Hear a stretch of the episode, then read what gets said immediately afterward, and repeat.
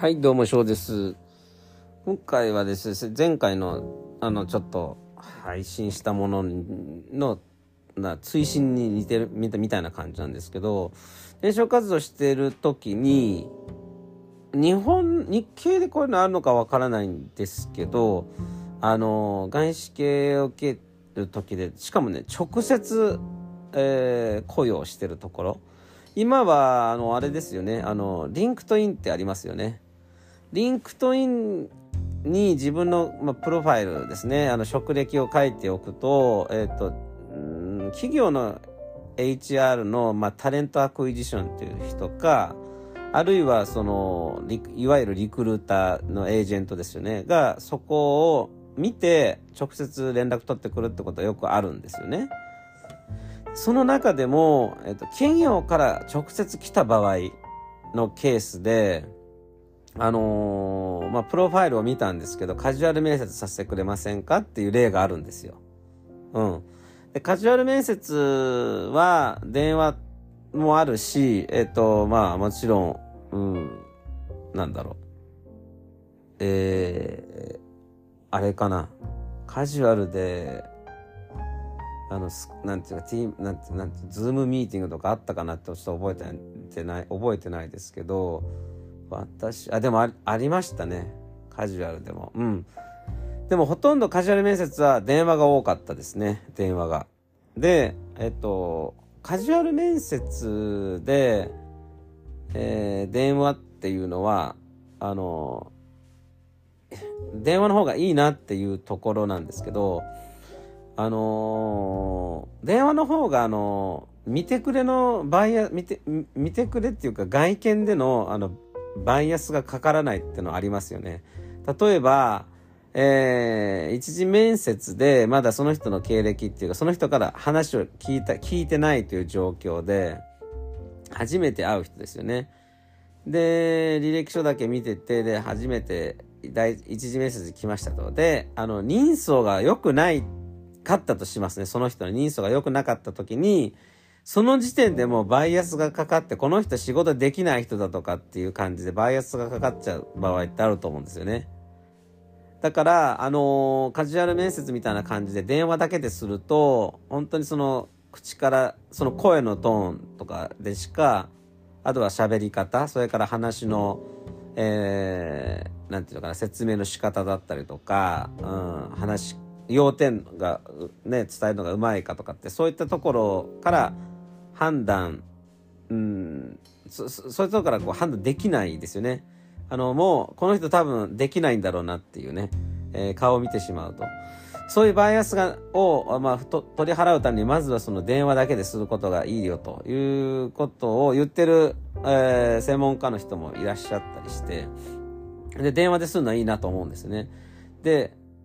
えっ、と、私がですね、ちょっとね、ずっこけたっていうか、え、何その感じっていう思ったのがですね、まあこれはもう人事の人からすれば、当然だよって思うことなのかもしれないんですけど、候補者から側からすると、なんか時間もったいなかったなっていう気がすることがあったんで、ちょっと説明しようかな、言っとこうかな、共有しとこうかなと思うのが一つあります。で、えー、皆さん、その、転職、要は候補者側の人たちもおそらくね、あ、そ、そそういうのをよく経験したっていう、もうあるあるのネタだとは思うんですけど、私は実を言うと、その、カジュアル面接させてくださいってふうに言われたのは今回が初めてだったんですよね。転職はね、何回かしてるんですけど、 LinkedIn を通して、えー、 talent acquisition っていうね、ところから、あの、そういう部署からカジュアル面接させてくださいって言ったのは今回が初めて。で、えー、っとですね、もちろんうまくいく場合もあるんですよ。で今回転職活動してて、カジュアル面接から入ったところがあって、で、直、接ですね。そこから最終面接まで行ったのが一つありましたから、まあ、最初でダメだったんですけどね。でもそれぐらい、えー、ところまで進むっていうの時もあり、ああったんですけど、で、大部分がですね、その電話の後の一次面接のところでダメだったんですけど、そこがね、ちょっとね、どんな風にダメだったかっていうと、まず、なんか、 LinkedIn で私の経歴を見ますよね。それで、カジュアル面接しませんか？で、いや、お願いします。ということで、カジュアル面接をします。すべていろんなね、こう、その会社の説明だったり、今度どんな人材を探しているかとか、で、なんでね、その今回の雇用の背景はこんなことがあって、こういう方を探してるんですって話をして、で、今度、私の経歴わわわってこうね、えー、話したりしますよね、そこでね。その後で最後に、あのー、まあ、もしよろしかったら、その本採用のプロセスに進んでもらえたらすごく嬉しいですって言って、まあ、おっしゃって、レジュメ送ってもらえますかっていうふうなこと言われるんですよね。で、すぐ送るわけですよ。あのー、ね、すぐ送るんですけど、えー、っとですね、その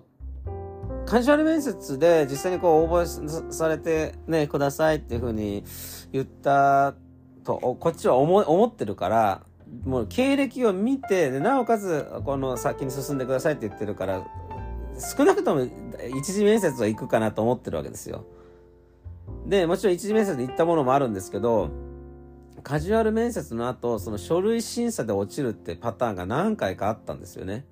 それがね、私はね、どういう意味なのかなっていうのがすごくあって、それは、実はあのー、私の身内も、あのー、そういうパターンで面接することが多いんですけど、カジュアル面接後、えっと、書類審査、本、要は本採用の、本採用って変ですね。まあ、えーえー、正式な採用面接のプロセスとして、あの、書類審査でね、あの、レジュメを送るわけなんですけど、その後、一次面接があって、そこでダメっていうならみんな多分ね、納得してると思うんですね。だけど、その、カジュアル面接の後の書類審査で落ちたっていうのがね、どうしてもね、こう納得がいかないっていうか、書類審査って書類に書かれてあることって、その私と、私がカジュアル面接で、をした時に、彼らが見た内容とほぼほぼ同じなんですよね。まあ、 LinkedIn に書かれてあることとレジュメに書かれたこともほぼほぼ同じなわけですよ。で、 talent acquisition の人が、まあ、この人先に進んでもいいというふうに思って言って、えー、審査、書類審査に回したのか、あるいはもうそのカジュアルの時点でダメで、だけどダメというか、なんかそういうことを、なんか失礼な対応したらまずいから、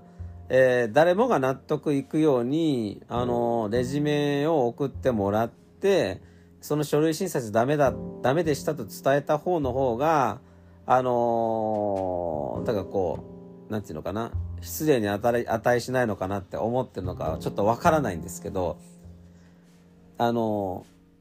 ー、候補者としてみれば、その、なんていうのかな、カジュアル面接と、その、その、その後の書類審査っていうのは同じもんじゃないのっていうのが思いなんですよね。でもし、その、 talent acquisition の人がいいと思ったけど、一次面接になる、その、なんていうのかな、 hiring manager がダメって言ったっていう例はあると思うんですよね。だから、要はその、ハイア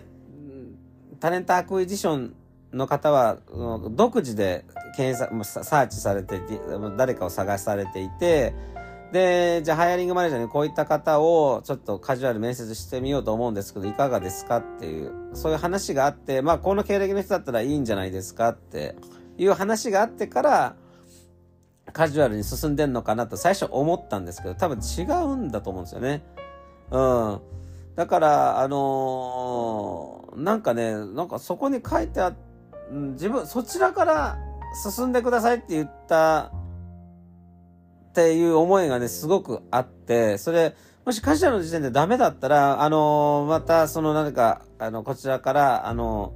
えー、採用に関する何かがあればっていうことでね、お連絡しますのでっていう風な切り方でもいいんじゃないって思うわけですよね。変なこの期待を持っちゃうっていうのが、なんかすごく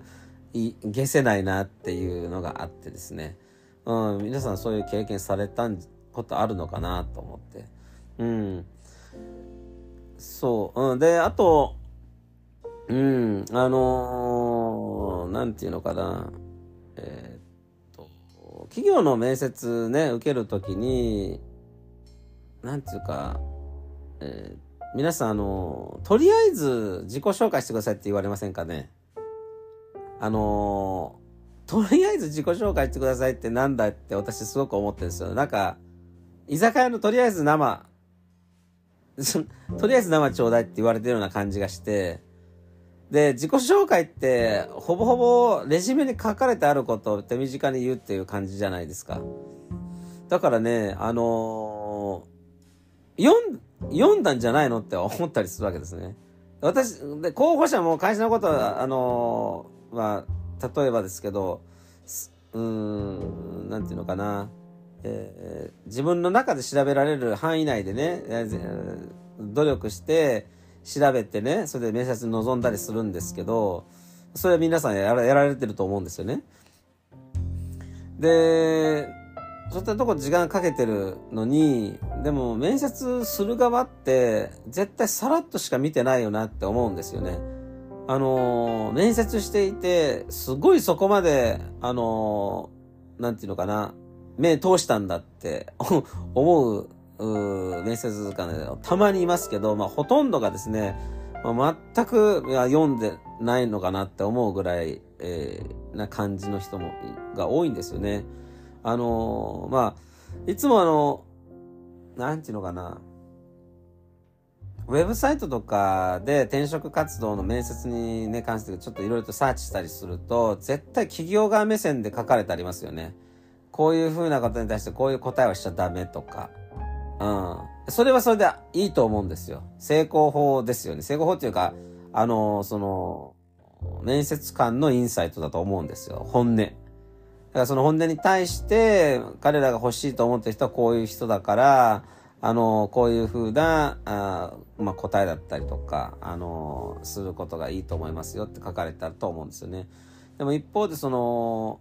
なんていうのかな、候補者側の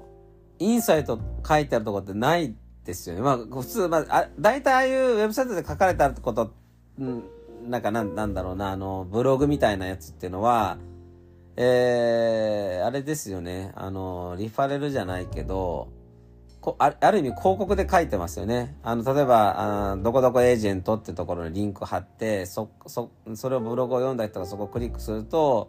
あの、いくらかもらえる、宣伝費用としてもらえるみたいなね。えー、そういったものがトップに出てきてる気がするんですよね。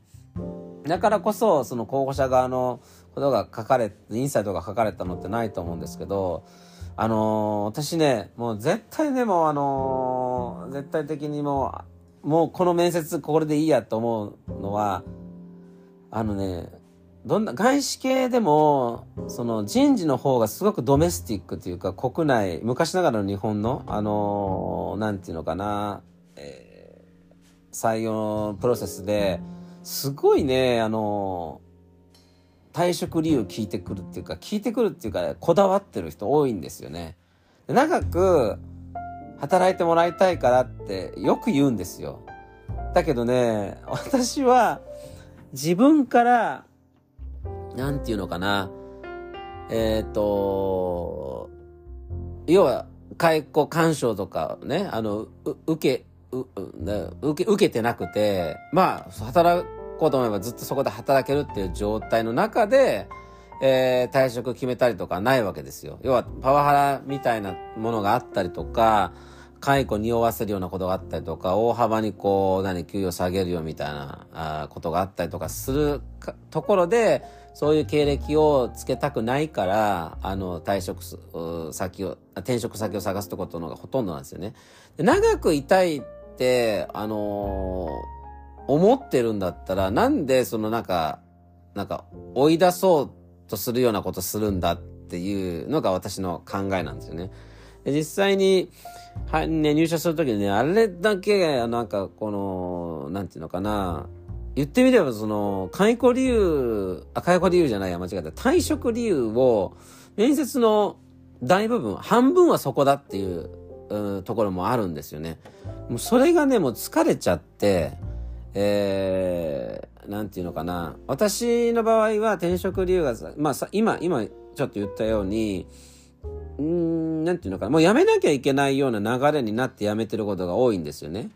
それを一言で言ったら、解雇干渉があったんで、ってことで、だと思うんですよね。で、あとは、いや、すごいパワハラがあって、えー、もう、なんていうの、どちらかが辞めないと、解決できないっていうような状況が過去にあったんですよね。で、それで私が辞めたっていうのがあるんですけど、それを、それを言わなきゃいけないのかってとこがありますよね。うん。だからそれを言わない、その理由を、嘘ではない理由を、こう、つく、作るっていうか、まあ、ある意味、うん、持ってくるのがしんどいんですよ。っていうのは、なぜかというと、それが理由で退職したわけじゃないから。本当の退職理由があるからなんですよね。でも、カテゴリーにしてしまうと、ここパワハラだったんで、えっ、と、あと、その解雇干渉だったんでっていう、あるいはここもパワハラだったんでって、そ、それ、そうなっちゃうんですよね。そうすると聞いてる側って、あの、ずっとここの人行く先行く先でずっとパワハラで、あの、変わってるなと。その人に問題があるんじゃないかって、そういう流れになりますよね。うん。だそんな話って絶対的にしたくないじゃないですか。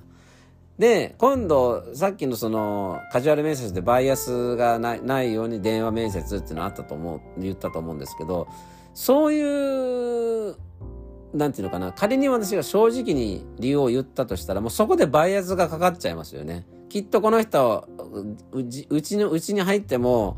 うちのやり方をパワハラと思って辞めるんじゃないかって、やっぱそういう流れになると思うんですよね。うん。で、結局、あのー、入れたところっていうか、入ったところって、意外とそういった理由聞かないことが、ところだった記憶がありますよね。えっ、ー、と、まあ、現職もそうですけど、で、前職もそう、そういうの聞かなかった。で、その前の、えー、ところも聞かなかったし、えー、日本に帰ってきてからの一社一社目も聞かな、そういうのは聞いてこなかった。あだから、あの、結局、自分がね、採用されるところっていうのは、その退職理由を細かくこう聞いてこないところなんですよね。で、あのー、結局、自分の中ではもうそういうパターンがすごく読めてきたから、もう面接の最初の序盤で、なんでね、その退職理由を聞かせてくださいっていうのを、前職に対して聞かれるときはもうその場でもうやめたいんですよね、面接ね。うん、絶対こう、先の流れがわかるからっていうね。うん。だからね、そういう、なんていうのかな、あのー、なんていうの、過去のことばかりにすごくこう、こだわって聞くんですよね。まあ、もちろん、あの、何をやってきたかってことを聞くのでね、それも過去のことは聞いてるんですけど、でも、それを聞いてほしいんですよ。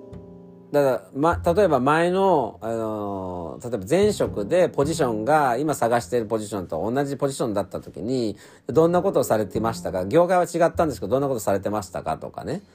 で、あとね、そう、そういう質問だったら絶対答えられると思うし、あのー、正直にね、話せると思うんですよ。だけど、その、転職理由のところは正直に話したいけども、それそんなのきっと、あの、聞いたらバイアスもかかるだろうしとかね。やっぱそういうふうなことを思うのがすごくストレスで嫌でしたよね。うん。で、そのことをですね、外国人のあのリクルーターにちょっと相談したんですよね。まあ、不満を吐露したって言った方がいいかもしれないですけど、みんなそればっかり聞いてきて、あのー、で、それ聞いた会社はもう絶対その先進まないんですよねって。だから、その、もし、えっ、と、書類審査の時点で、その退職理由をすごい聞きたがってるんだったら、それはもう先進まないでくださいって伝えたことがあるんですよね。そしたらそのリクルーターも、もうこんなことはね、本当日本だけですよって。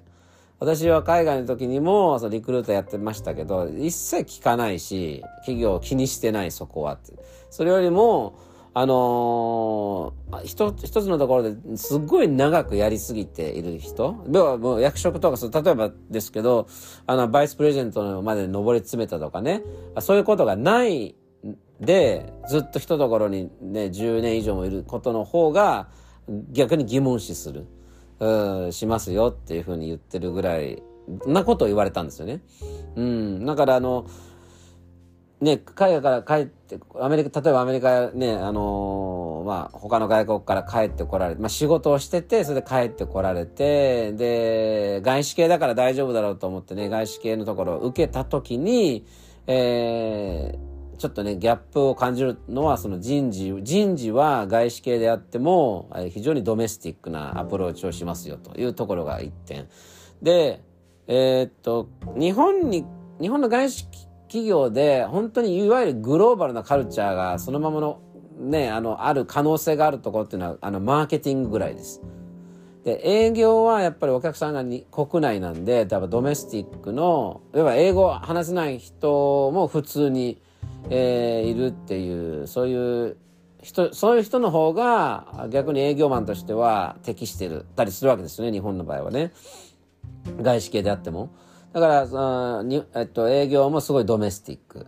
です。で、多分、えっと、アカウンティングとか他のところも多分ドメスティックだと思うんですよね。だからその自分が、あの、自分の仕事のスタイルがすごくグローバル、あるいはものの考え方だったり、話し方だったりってそういったことが非常にグローバルだって思ってる人は、マーケティングに入るべのことを進めるっていうか、まあ、それ以外のところではなかなかね、話分かってもらえないんじゃないかなって思うとこあります。で、私は、あのね、アメリカでは営業だったんで、えー、なんていうのかな、日本に帰ってきても、その営業のポジションでの面接が多かったんですけど、正直、あの、本当にですね、もう、えっ、ー、と、うんざりするぐらいドメスティックな、えー、アプローチをしてくる人事、外資系の人事担当は多いので、うん、そこは覚悟しといてくださいってとこですね。あとですね、えっ、ー、と、うん、これで、まあ、外資系で、で、一次面接が、えー、外国人の場合、これは、まあ、HR の人なんですけど、その人とはすごく気が合うっていう、まあ、いわゆるその人は本当にグローバルなあのアプローチの仕方をしてきて、えー、っと、なんかですね、外国人はね、うーん、よくあるのは、非常に話が弾むんですよ。で、なぜかというと、本当にカジュアルなね、カジュアルな面接というか、カジュアルなカンバセーションに近いのがあった、あるんですよね。不思議と。うん。で、それは、どこだったかな？あ、違うわ。うん。あとね、一つどこだったかな？アディダスだったかな？ちょっとかなり昔にアディダスかなんか受けたのがあって、その一次面接、あ、違うな。アップルでしたね。アップルです。ごめんなさい。アップルの、えっ、ー、と、一次、一次面接で HR の人、で、その人が外国人だったんですけど、それも、すごいスムーズな感じ。もう、もう、すごい気に入られた感じの、あのー、まあ、インタビューで、で、す、すぐに二次面接行ったんですけど、二次面接が日本人の方でハイアリングマネージャー、まあ、いわゆる自分のすぐボスになる方なんですけど、えー、なかなか馬が合わなかったですね。でも、この方はまあ、今の例とちょっと違うんですけど、まあ、ドメスティックというわけではないんですけど、簡単に言うと、その一次面接の時の、あの、人人事の人とハイアリングマネージャーってすごい温度差があるってことですよね。